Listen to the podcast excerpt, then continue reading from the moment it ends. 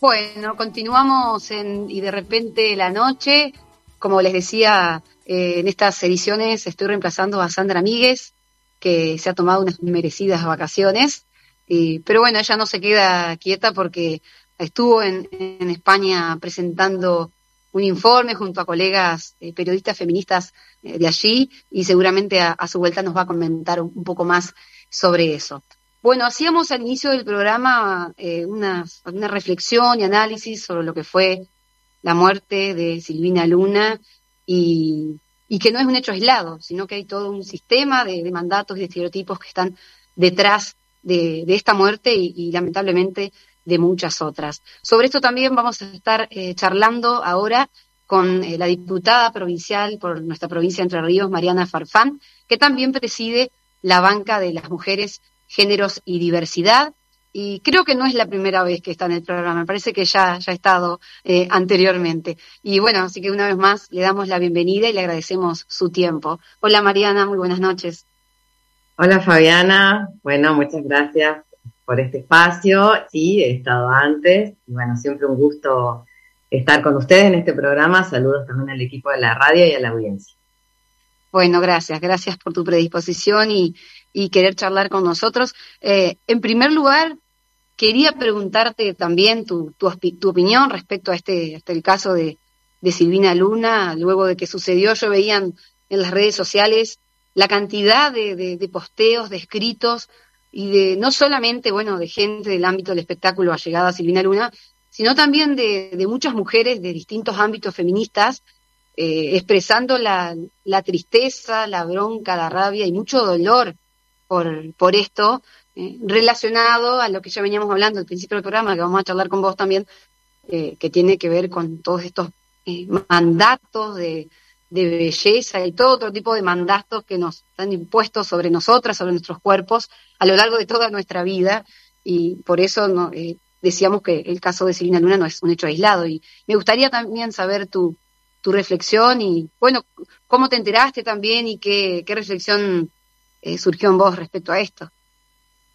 Bueno, sí, por supuesto. Eh, este, este caso de Silvina Luna eh, volvió a traer al debate, porque es un debate que, hace tiempo venimos teniendo en un montón de espacios feministas y en un montón de espacios sociales, creo yo. Pero bueno, vuelve a ponerlo más fuerte sobre la mesa cuando tiene, lamentablemente pasa, ¿no? Cuando hay algún hecho trágico, nos ha pasado con con, hechos dolorosos que han dado lugar eh, justamente a, leyes, ¿no es cierto? Bueno, después era como la ley Micaela, o ahora que estamos por, este, por aprobar la ley Lucio, de la cual eh, yo presenté la adhesión de, a la provincia de Entre Ríos de esta ley. Pero bueno, em, lamentablemente, este, a, raíz de un suceso que en general son trágicos, que volvemos a revisar algunas cosas. En este caso, creo que la revisión este, vuelve a darse respecto a estas imposiciones sociales, todas y todos y todos decimos lo mismo, ¿no? Estas imposiciones sociales sobre, sobre los cuerpos, esta, esta presión em, que, se ve en lo cotidiano, esta presión sobre, sobre cuerpos perfectos, sobre cuerpos que no envejecen, sobre cuerpos este, que, que tienen características eh, que, no, que no, no pueden sostenerse en la realidad, no sé, cuando hablamos, yo decía en una, en una capacitación, este, decía que daba un ejemplo además de la cara, la cara, eh, cuántos productos y cuántas eh, exigencias o estereotipos respecto de la piel de la cara, lozana, joven, brillante, sin manchas, blanca, eh, este, o sea, nada más que de la cara, por ejemplo. O sea, todo esto, por supuesto, produce un negocio también y lo que hay que revisar no es porque es respetable que se pueda, digamos, este, eh, consumir esto. Hay que ver hasta dónde se llega, o sea, si los límites pueden ser, como en este caso, eh, la muerte. Creo que esas, esas reflexiones, esa presión social es lo que, es lo que debemos revisar, todo el tema de la, de la de encajar en estereotipos, en, cánones de, belleza hegemónica, porque también este, pensaba nosotros tenemos, eh, somos latinoamericanos y la realidad es que los cánones de belleza eh, también este, este, nos, genera una colonización, una belleza, este, eh, no sé, más bien europeizada, una, ¿por qué decimos queremos los blanqueadores de piel, los, los cabellos este, decolorados? bueno, creo que creo, creo que eso también hay que, hay que revisarlo porque eh, esto, esto tiene que ver con un colonialismo también eh, dejar de naturalizarlo y ser conscientes, ¿no? De, no, de no reproducir esas, este, esos cánones, esos cánones, esos estereotipos que en realidad simbólicamente perpetúan una desigualdad. Sí, vos sabés que la, la semana pasada, el programa anterior, charlábamos con un escritor que, que hace todo un análisis también sobre eh, descolonizar muchos saberes y discursos impuestos en relación también, bueno, a los derechos de los pueblos originarios, pero también él habla de estos, estos cánones y estos, esta colonización sobre nuestras subjetividades, sobre nuestros cuerpos, y hablábamos también eh, justamente sobre esto, que las mujeres crecemos rodeadas de, de mandatos en el hogar, en lo social, en el trabajo, o sea, sobre nuestros cuerpos es algo amplio. Vos también hablabas por ahí de la, de la, industria de la belleza y las cremas y la piel y cómo tenemos que estar, digamos, eh, y, es algo de todos los días, desde que nacemos y, y, pensar que lo tenemos tan naturalizado, tanto, tanto, tanto, que muchas veces nos damos cuenta que quizás nos estamos eh, em, aprobando o estamos llevando a cabo alguna de algo sobre nuestro cuerpo, pero quizás no es porque nos queremos ver las, lindas, sino porque la mirada del otro ejerce sobre nosotros esas intervenciones que hacemos sobre nuestros cuerpos y que muchas veces es muy difícil revisar y es necesario hacerlo. Totalmente, fíjate vos, ahora que decís eh, lo cotidiano, y tenemos, estamos bombardeados y bombardeados, bombardeados cotidianamente por esto, eh, o sea, tenemos eh, en, en, las niñeces muchísimos casos de bulimia y anorexia en realidad pasa a ser un problema de salud por estas eh, exigencias de formas de cuerpos, de colores de, este cuerpo, como, hemos hablado, em, este, llegan inclusive eh, a tener, bueno, bulimia, anorexia, el tema de, que afectan y entran en nuestra esfera más íntima. Hay un montón de mujeres que hablan y que, y que tienen vergüenza de en la intimidad de su cuerpo, o sea, eh, no se quieren, no quieren quedarse sin ropa, eh, eh, o sea que esto penetra en, el fuero más íntimo y tiene implicancias enormes, inclusive hasta en un disfrute de la sexualidad y en una mella de la autoestima. Así que realmente hay que reflexionar y, hay que, y hay que trabajar muchísimo. Eh, no solo desde, desde el Estado, sino también eh, en, nuestras familias, este, por supuesto en todos los dispositivos donde se muevan las niñeces y las adolescencias, como para de entrada tomar esto. Eh, y te voy a decir que inclusive en las familias pasa eso. He visto un montón de casos donde no, en, hogares donde jamás se, habló de, gordura, donde no se hace dieta, no, no se hace gimnasia, este, y, y, oís a niñas diciendo no quiero comer pan porque, porque no quiero engordar, y vos decís, ¿de, dónde permeó eso? Así que eh, hay que, eh, nada, de las redes, no ven televisión, eh, y vos decís, ¿de dónde sacan eso si en las casas no son valores que no, que no se, no se promocionan? Por eso me parece un, un, trabajo importantísimo darnos estos, estos mensajes, digamos, más, más responsables, más empáticos, en este caso, volviendo a Silvina Luna, ella al final de todo creo que hace una, una manifestación explicando que, bueno, que no, que no, que, el cuerpo no lo es todo, pero también hasta para trabajar hay esas, este, esas imposiciones, ¿no es cierto? Recordemos en un momento, ¿se acuerdan? Eh, decía, se, requería buena presencia. Eh, la verdad que tenemos, eh, bueno, se, ha, se ha ido trabajando sobre eso desde el Estado, creo que la ESI también tiene que ver con esto, con, fortalecer la autoestima, el cuidado del cuerpo, y el cuidado del cuerpo es esto también, ¿cierto? El, no, el no querer un adelgazamiento extremo, eh, trabajar la gordofobia, la transfobia que tiene que ver con la imagen, que es lo que estamos eh, hablando, eh, y por supuesto el cuidado de la salud y, de, las formas que, que, queremos tener, el tema de los talles únicos, es muy difícil sustraerse, por eso también es mayor aún la responsabilidad en estos temas. Sí, cuando vos decías lo de buena presencia, recordé que eh, en esos días que, sale esta noticia, lamentable noticia de Silvina Luna, veía un videíto en, en, un programa de radio donde reflexionaban sobre el verbo arreglar, que las mujeres decimos me arreglo y ya salgo. Yo nunca lo había pensado, por ejemplo, y me gustó mucho para reflexionar que es verdad. Y la quien hablaba decía, e-, ese me arreglo como que si hay algo roto en nosotras, ¿no? Nos tenemos que arreglar para salir, nos tenemos que arreglar para ir para salir a la calle, para ir a algún lugar. Y ese decía esto, hay, hay ahí en eso algo, hace ruido, hay algo medio perverso ahí de que nos, ¿por qué hay que arreglar? Que como si fuese algo roto en nosotras. Eh, vos decías también, bueno, sí. No, no, te, agrego eso, perdón. Justamente el tema de, arreglar algo, roto tiene que verlo con la naturalización de esto que hablamos, de un, de un estereotipo. Total. pero si no, me tengo que...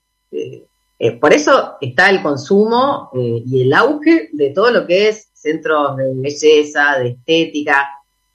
bueno, la cosmetología es uno de los de los, de los mayores eh, mercados este, eh, en cuanto a ganancias en el mundo entero. Tiene que ver con, me parece muy interesante esto. Eh, arreglarse quiere decir que, natural estás desarreglada. Totalmente, sí, sí.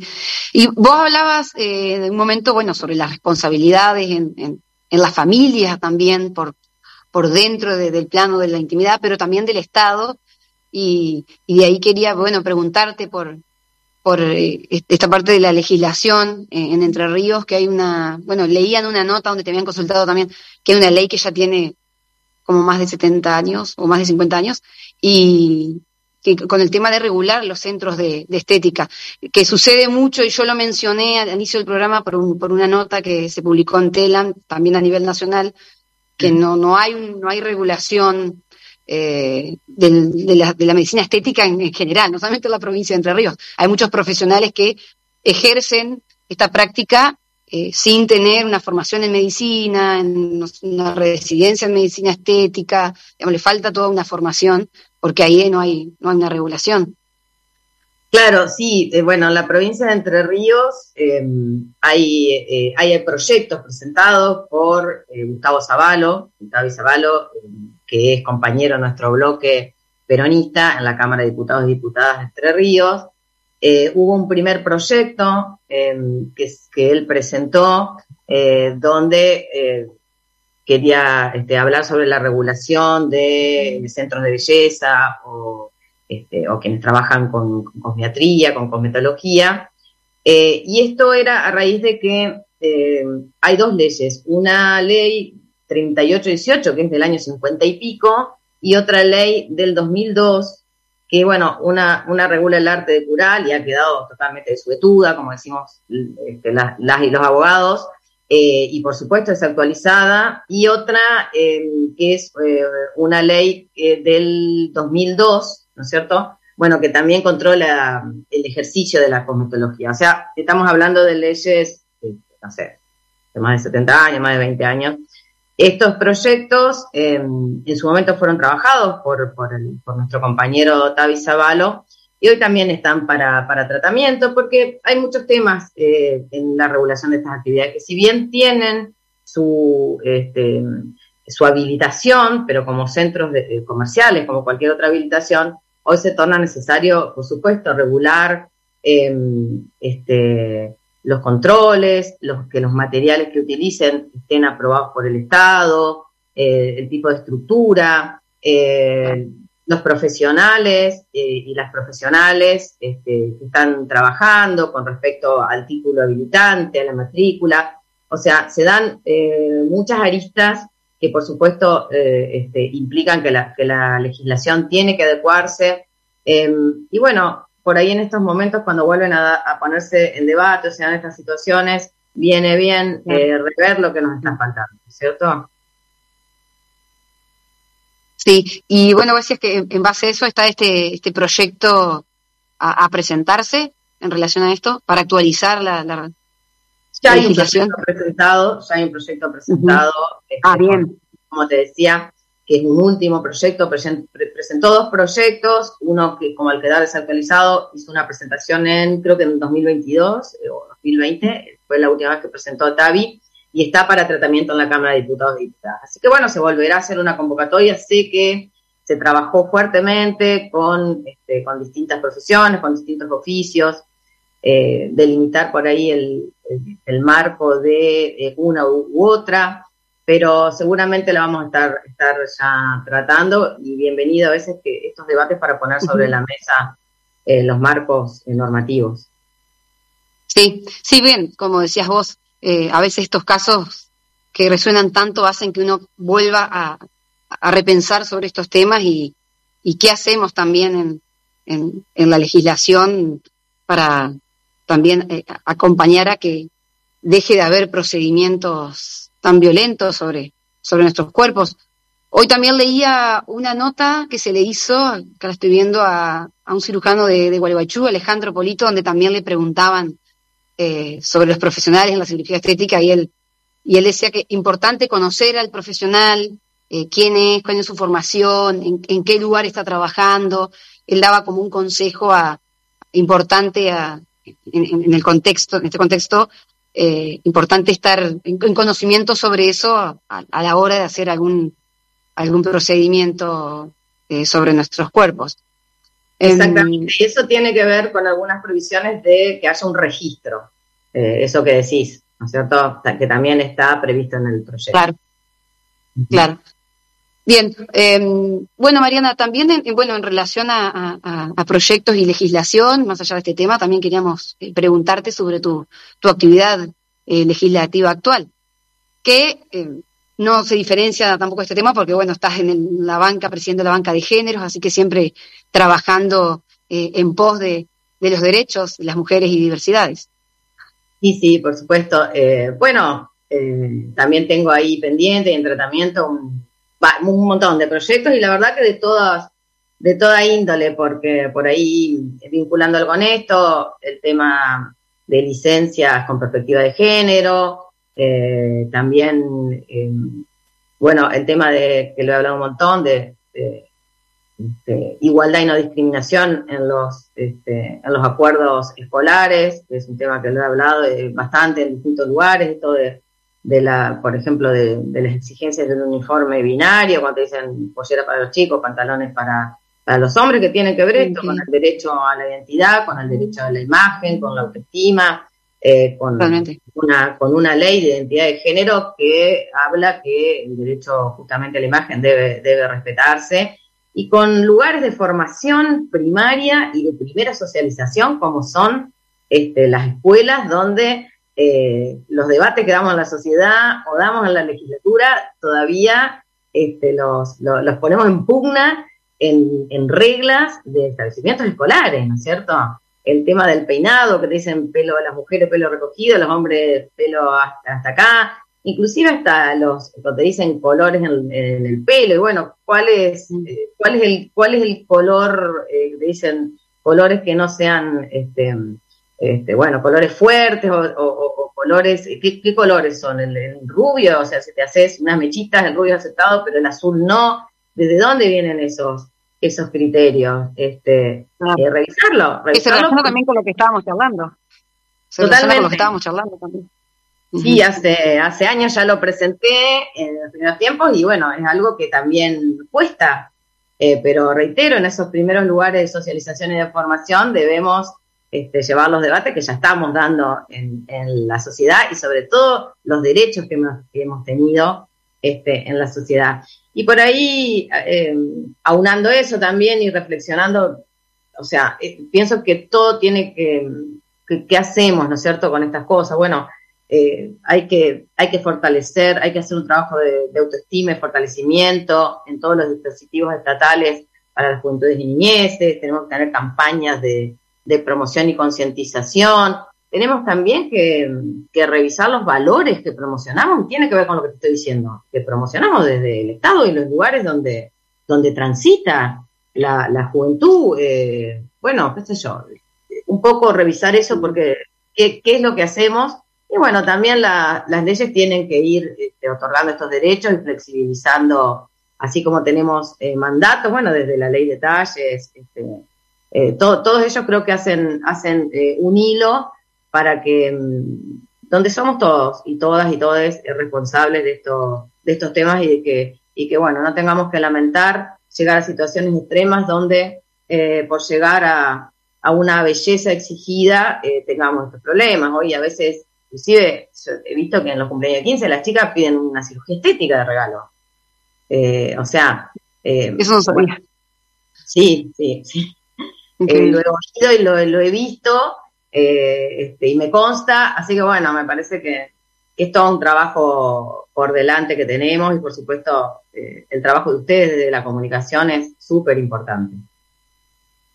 Sí, bueno, y, también el, de ustedes legislando del Estado también, eh, Mariana, así que te agradecemos este momento, este tiempo para eh, charlar eh, sobre este tema, conocer también cuáles son los proyectos en los que estás y bueno, esperamos que, que este proyecto sobre uniforme que nos estás contando pueda avanzar porque es importante y creo que también tiene que ver con, con este tema que estamos hablando de, de cómo eh, somos, cómo nos formamos, cómo vivimos, de qué manera nos imponen ese deber ser que hay que revisar eh, también eh, en, la sociedad. Así que muchas gracias por, por tu tiempo y por charlar con nosotros. Bueno, gracias. Cuando quieras vamos a profundizar sobre otros proyectos. Tengo proyectos sobre tenencia de animales, sobre participación ciudadana y reforma de la ley de municipios, sobre, este, bueno, sobre salud. Em, este, la verdad que muchísimos, muchísimos temas sobre ciclovías y bueno, la adhesión a la ley Lucio, la adhesión nacional, que es la última que presenté, seguramente vamos a estar aprobándola en la próxima sesión y que también tiene que ver con esto, ¿no? Con la capacitación para poder este, detectar las violencias sobre niños, como dicen niños, niñas y adolescentes, este, en una capacitación integral, así como la ley Micaela, para los tres poderes. Eh, y esto tiene que ver con advertir los abusos, los maltratos y promocionar la protección, eh, la autoestima, eh, la detección de, abusos, porque esto, esto, esto que, hemos, hablado todo tiene que ver también con, con violencias sobre, sobre nuestras juventudes y niñeces. Sí, y, muy importante trabajar desde, desde las niñeces y, las juventudes que son el futuro. Totalmente, y, trabajar sobre los, sobre advertirlos, sobre detectarlos, sobre los protocolos de actuación y sobre la concientización y formación de, todos los dispositivos donde este, se mueven este, nuestras juventudes sobre todo. Así que bueno, siempre es un desafío y cuando quieras podemos seguir hablando de, los demás y un gusto, un gusto esta, esta charla y este espacio. Por supuesto, muchas gracias eh, Mariana. le agradecemos mucho ¿eh? a Mariana Farfán, diputada provincial eh, de la provincia de Entre Ríos, que preside la banca de mujeres, géneros y diversidad y también conversábamos y reflexionábamos con ella sobre eh, este tema que decidimos profundizar en la edición de hoy sobre los mandatos eh, de belleza y como decía Mariana, que colonizan a nuestros cuerpos y, es importante eh, empezar a, reflexionar, interiorizarnos sobre esto, no solo desde la familia, desde la sociedad, desde nosotros, sino también el Estado, trabajar en pos de esto. Continuamos en Y de repente la noche y le agradecemos a Mariana por esta entrevista.